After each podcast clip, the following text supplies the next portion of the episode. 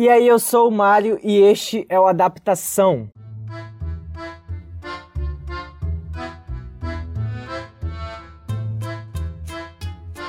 Tem uma loja de conveniências num posto de gasolina que eu costumo ir com o meu pai. E já fazia alguns dias que a gente não ia lá. Mas aí um amigo meu começou a trabalhar lá então eu decidi dar uma passada. Vamos chamar esse meu amigo de Michael. Lembrando que todos os nomes que você vai ouvir aqui nessa história são nomes fictícios. Quando eu cheguei, eu comprei um salgado e um suco, a merenda de rua tradicional brasileira, e fiquei conversando com o Michael no balcão da loja. A gente botou o papo em dia, aquela conversa fiada, básica. E aí, como é que tu tá? Ah, tô bem. E tu, como tá? Ah, tá bem também. E como o Michael e eu somos amigos relativamente próximos, a gente se fala bastante, a gente troca mensagem de vez em quando. Então ele se sente confortável em compartilhar algumas coisas comigo. Então perguntei dele como é que estava indo no trabalho lá, se ele estava lidando bem com tudo aquilo. Então ele chegou um pouquinho mais perto de mim para ninguém mais ouvir e disse: "Mano, eu preciso demitir uma das funcionárias daqui porque ela tá roubando dinheiro do caixa mas só que eu acho muito difícil, não gosto de conflitos. O Michael não era o proprietário do lugar, mas ele era uma espécie de gerente, então ele podia demitir. Aí eu perguntei dele se era a Dulce, e ele confirmou que era ela mesma. Ele disse que descobriu que era ela porque ele viu nas imagens da câmera de segurança.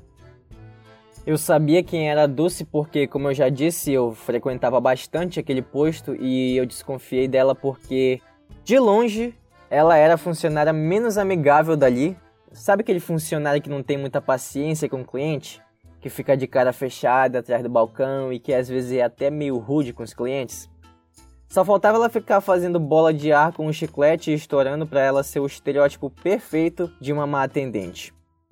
O Michael me contou que já estava quase dando o horário dela, então ela estava para chegar e disse que ia avisar para ela que se ela devolvesse os 300 reais que tinham sumido, ele não ia chamar a polícia e nem prestar queixa.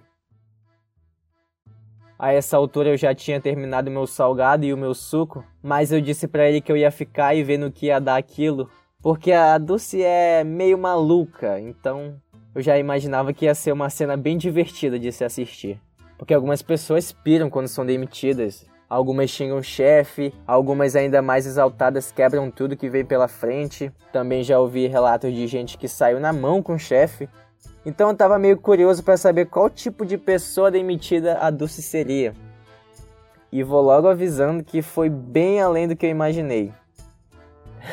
e o Michael nervoso por ter que demitir alguém e eu ali me divertindo com a situação. Talvez o Michael deva repensar as amizades dele, né? Mas até que eu tá fazendo piada com a situação deixou ele até mais calmo, então talvez eu seja mesmo um amigo bacana. Então, cinco minutos depois, a Dulce finalmente chegou, mas ela só fez pôr a cabeça dela pela porta e disse pro Michael: Vou só dar uma fumada rapidinho e já volto. E saiu. Por um segundo eu até fiquei com um pouco de pena dela. Ela pensava que só seria mais um dia normal, mas mal sabia que ela ia ser demitida, né? Então, pouco tempo depois, um carro da polícia chegou no posto e os policiais saem do carro e entram na loja. Aí eu olhei pro Michael meio confuso e ele deu de ombros para mim e disse que ele não tinha chamado a polícia. Vai ver, eles só estavam lá para comprar alguma coisa, né? Mas não. Quando eles chegaram no balcão, eles perguntaram se a Dulce trabalhava lá e disseram que estavam procurando por ela. Aí o Michael disse para eles para onde ela tinha ido e apontou para a direção. E quando todos nós olhamos para a direção que o Michael estava apontando, a gente vê a Dulce entrando com tudo no carro dela, mete o pé no acelerador e cantando o pneu some dali. Imediatamente os policiais correm de volta para a viatura, ligam o motor e numa velocidade absurda saem também cantando pneu atrás da Dulce e somem de vista. Agora corta para mim e pro Michael. Eu e ele olhando para frente, boquiabertos, porque tudo aquilo, desde o momento em que o policial falou com a gente até eles sumirem de vista na rua, tudo aconteceu em questão de um minuto, sem exagero, foi muito rápido. Aí nós nos olhamos E a gente só começou a rir. Ninguém sabia o que falar naquela hora, então só rimos. Tipo, o que que aconteceu aqui, mano? O que que a gente acabou de presenciar? Aí, depois que nossas forças acabaram de tanto dar risada, a gente conversou um pouco sobre a Dulce e ele tava me contando como ela era uma péssima funcionária e tal.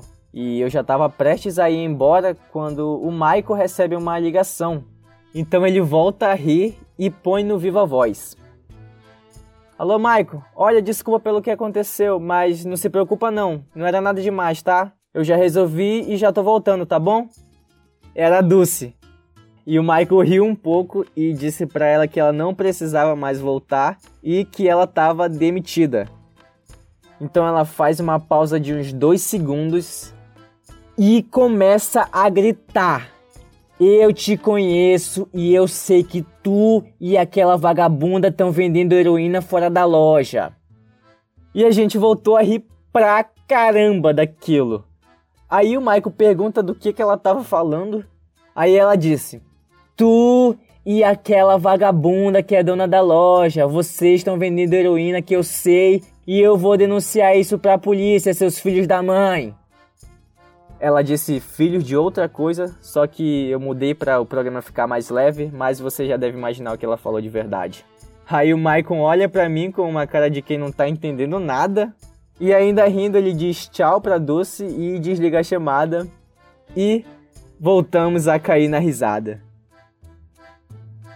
De uma certa forma, até que foi bem fácil pro Michael fazer a demissão.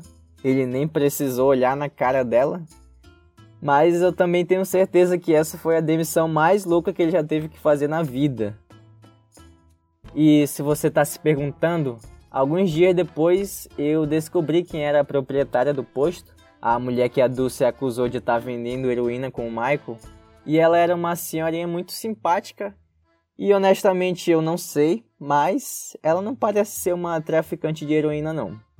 E o Michael eu também duvido muito, ele sempre foi um cara privilegiado, um orgulho para os pais e um pé no saco para os primos, com certeza. Mas não sei, né? Vai que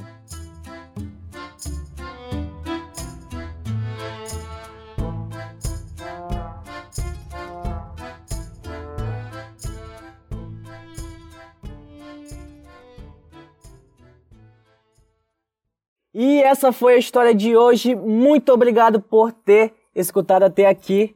Eu espero que você tenha curtido essa história. Eu me diverti bastante gravando ela.